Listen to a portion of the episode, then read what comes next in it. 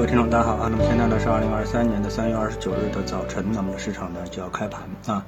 那今天呢，我们想先回顾一下昨天的收盘情况。那么昨天呢是属于赛道板块调整，然后呢是弱势板块的一个反弹的行情啊。那么在说板块之前呢，我们再回顾一下杉杉股份的它的一个缠论结构啊。我们仔细的再研究一下。嗯，我们看到呢，先看它的日线图啊。那么日线图呢，它现在呢就是一个日线的 C 浪。那 C 浪是不是结束呢？要看第一类买点是不是出现。那 C 浪的内部是不是有明显的做空能量结束的信号？比如说下跌五浪或者是下跌三浪之类的一个结构。那么这个呢是判断啊，杉杉股份可以止跌。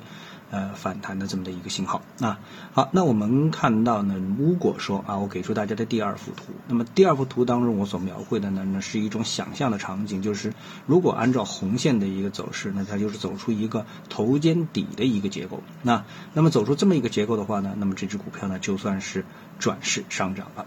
但是呢，现在看呢，这个右肩啊根本就没有成功啊，完全就没有成功。那么它就演变成为了一个 C 浪内部的 B 浪反弹，然后呢啊，现在又开始了 C 浪 C 的结构啊，就是大的 C 浪里面的 A、B、C 的一个 C 浪的一个结构啊，这是开始。而且从相对对称的角度来看呢，这个 C 浪 C 呢仅仅是刚刚开始啊。好，那我们再把它切换到六十分钟。六十分钟呢，它这个 C 浪 C 的这个内部呢，我们看到啊，它有的一个 A B C 的一个结构。那么这个 A B C 结构之后呢，出现了一个反弹。那那么这个反弹呢，同样没有能够形成转势，而是呢去构筑了一个新的呃大级别的中枢。那么这样的话呢，那么或有两种可能，一种呢是直接的新低下跌啊，创新低下跌。那么还有一种呢，就是构筑一个标准的中枢之后呢。再下跌，那么总之呢，从缠论来看呢，这个杉杉啊，确实是非常的不妙啊。好，那我们再回到昨天的一个市场呢，从 ETF 的角度呢来看看，那么上涨的 ETF 呢，就是属于是弱势 ETF 的一个反弹的结构啊。我们看到涨幅第一的是中药，然后是酒、食品饮料、饮食、消费、汽车、养殖等等啊。那么涨幅当然也不是很大。那我们看它们的结构呢，一看就知道了啊。比如中药的这个 ETF 啊，那么它就是一个呢跌破了。呃，上升波段之后的一个反弹啊，一个反抽。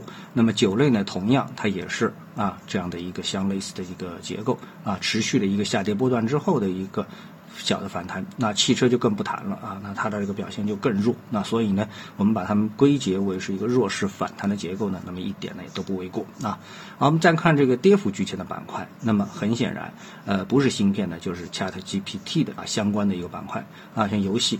呃，连续的上涨之后跌了百分之二点八幺啊，我们看到游戏的这个 ETF 是从最低零点六五次涨到了一点二零，差不多翻了一倍。那那么最近的爆了之后呢，是今天出现了一根阴线，是连续的。